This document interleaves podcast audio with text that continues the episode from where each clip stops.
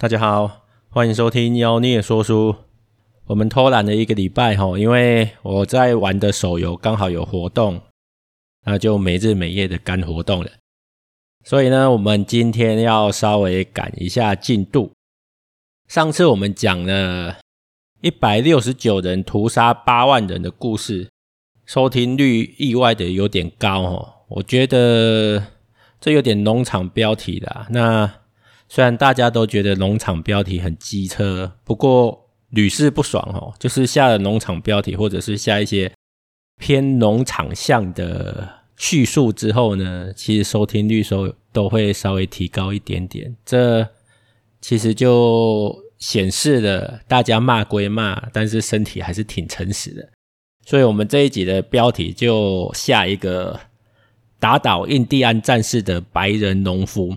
这个其实是书里面的一句话，因为他要开始讲为什么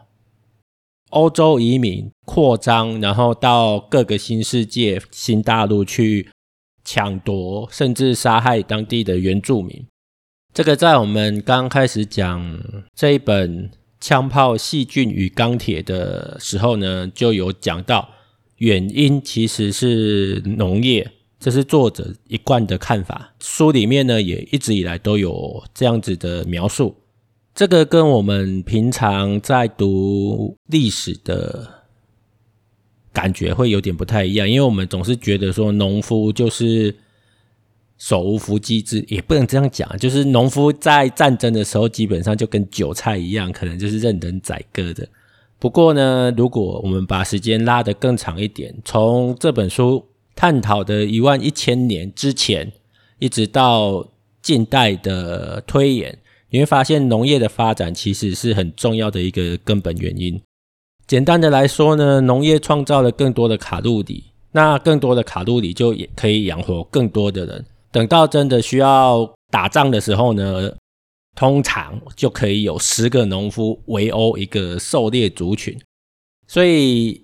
古代战争其实要以少胜多，次数不多啦，基本上以少胜多都可以留名青史。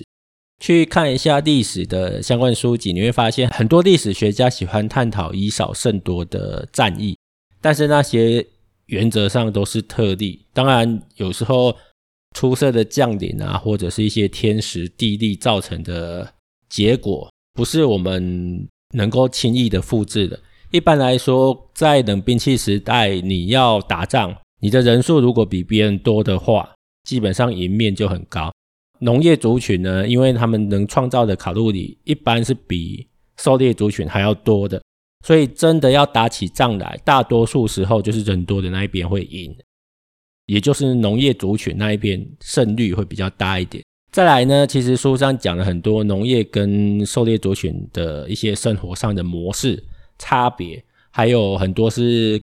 有统计资料佐证的，例如狩猎族群，因为常常要移动，所以呢，他们基本上生了小孩之后，不会很快的再生第二胎，因为他要等到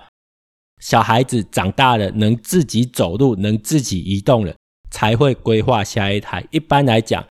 狩猎族群的兄弟姐妹年龄差平均大概在四岁左右。但是农业族群呢，就只剩一半，因为住在同一个地方，食物也比较容易保存，然后我们刚刚讲的卡路里也比较多，所以呢，农业族群的兄弟姐妹平均年龄差大概是两岁左右。这个也是回到我们刚刚讲的，其实会造成一个族群人数上的差异。反正最后就是以多欺少啦。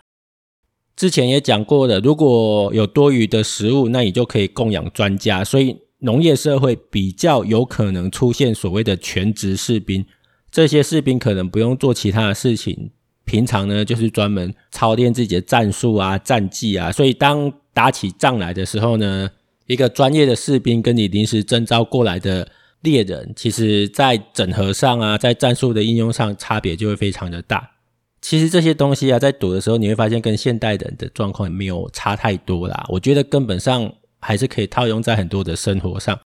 例如我们如果是不需要担心经济的话，以前是担心食物嘛，现在你在资本主义社会，你可能就是经济的问题。如果你不需要担心经济的话，我常常在跟人家聊天，尤其是聊生活啦、聊生命啊，然后聊到一些工作啊、上班的事情的时候，我很喜欢问你一个问题，就是如果你今天不上班，也不用担心没饭吃，不用担心没钱花的话，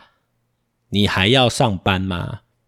很多人从来没有思考过这个问题。当然，所谓的不用去上班，不代表你不做其他事情。很多人都觉得说啊，退休之后就是。好像就没事做，所以就想尽办法不要退休。我自己的想法是，如果能早一点退休，就尽早一点退休。因为对我来讲，不用被逼着去做一件你没有那么喜欢的事情，那个状况就叫做退休。所以，如果今天不需要担心经济问题，不需要担心食物问题，不需要担心钱的问题，其实我们就可以把时间拿来做真正想做的事情了。你可能可以像我，可能就是念念书啦，或。做做义工啊，做点你心里的那个理想的事情，而不是天天去朝九晚五。现在也不是朝九晚五，现在工作时间可能没有那么稳定了。你就变成说，为了活下去，你必须把很庞大的时间放在讨生活上。其实回到以前的那个时代，如果今天是一个狩猎族群，你就是一直追着卡路里跑，你要想尽办法来去采集野果啦，狩猎野生动物啊，然后。这些东西呢，数量有限，你又不见得能达到多余的数量，也不见得好储存，所以你必须不断的移动，在不断移动的情况下，又会限制你储存的方法，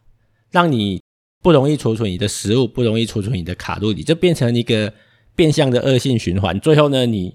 就有点像是现代的月光族一样，薪水呢每个月发下来，没多久就花光光，然后也没办法存到什么钱，当然你的压力就会很大。压力大了，你就只能不断的在生存的这一件事情上面去花时间啊，花你的生命在上面。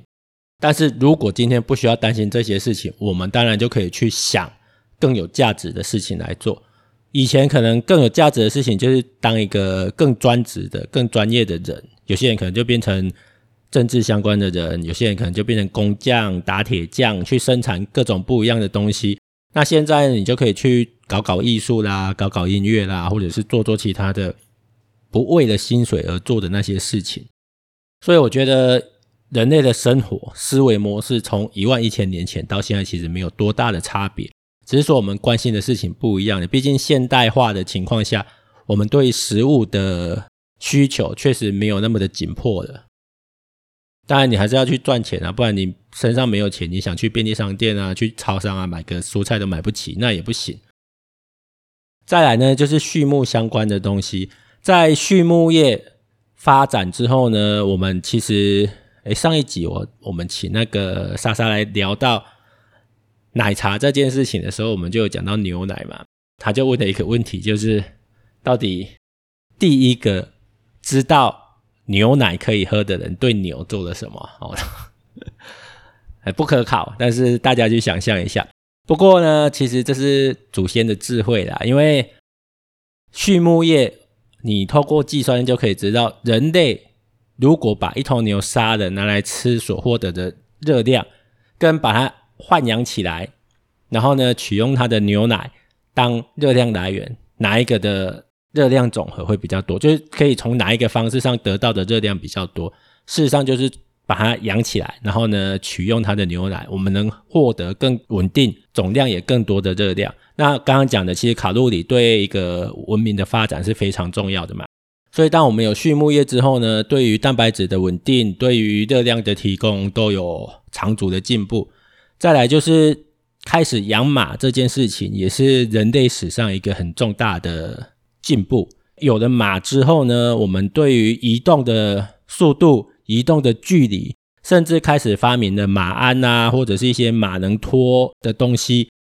能帮我们载货的一些设备之后呢，我们的运输量也大幅的提升。所以马在被人类圈养之后，一直到第一次世界大战之前，都是很重要的战略物资。那世界上最知名的马上民族就是。蒙古嘛，当时把欧亚两个大陆打得七晕八素的，然后在中国这边就建立了元朝。这个有兴趣的大家都可以去看一下，算是少数的狩猎采集民族能席卷农耕部族的一个范例吧。但是后续其实你有稍微看一下历史就知道，蒙古人很喜欢说自己尚武，就是很崇尚武术啊这一些东西的。事实上，我觉得不是这么一回事的，因为他们所谓的尚武只是生活必须啊，那边的热量就不足嘛，所以很多时候你就是得烧杀掳掠啊，才能抢到足够的资源。久而久之，当然看起来就好像他们很崇拜武功啊、武力啊这些东西。不过呢，是不是真的这样？事实上，他们把宋朝干掉之后，然后成立了元朝，才不到一百年就本性毕露了嘛。因为你如果真的尚武的话，理论上，即使变了环境，即使你征服的农业民族，你也不会变成农业民族的那个样子。不过是事实证明，不到一百年的时间，他们就变成农业民族的样子了。哦，就变成农业民族的形状了。什么尚武都是给供诶。所以马这个东西在人类历史上的发展非常的重要。那美洲当时就是没有马嘛，所以上一次我们就讲到西班牙人带了骑兵到美洲的时候，吓死当地的原住民了。那为什么标题我会下打倒印第安战士的白人农夫呢？事实上，除了应该说，一个民族去征服另外一个民族，除了一开始的战争之外，抢到土地之后呢，通常我们还是会去经营它嘛。毕竟我们需要的是资源，你去抢一块土地或者征服一个民族，想要的都是背后的资源。所以欧洲人拿下美洲之后呢，当然就会开始经营啊、开垦啊，他们甚至把牛啊跟犁都带到。美洲去，当时的美洲是没有这些东西的，所以在考古的研究上会发现，一直到十九世纪为止，美洲的农业都局限在比较丰饶的河谷地区。现在呢，现代啊，现代的农业其实只要不是太夸张、太贫瘠的土地，人类原则上都有办法透过各种的器具去耕作，所以这个器具是非常重要的。当欧洲人把犁和牛的农耕技术带到美洲之后呢，他们的农业就大翻转。大翻转之后呢，谁去耕作？当然是欧洲的农夫啊，就是我们标题讲的白人农夫。而被打得七荤八素的印第安战士呢，对于这些东西根本就没那么理解，他们也只能当帮佣啊，或者是受雇于农庄做点打杂或者是劳力活。最后呢，谁才是主，谁才是宠，我们就可以很明显的看出来。所以标题会下打倒印第安战士的白人农夫，这个是从树上的某一句话抄下来的。而这一个现象，在各民族征服其他原住民的过程中，哦，在历史上屡见不鲜。所以本集就围绕在农业其实是能够促成现代化发展的一个重要的原因。那为什么有些地方的农业会有机会发展，而有些地方明明是很丰饶的，却没有发展出农业呢？这个我们下一次呢，我们会跟着书啦，会跟着书的进度好好的跟大家说明。那今天的节目呢，就先说到这边，谢谢大家。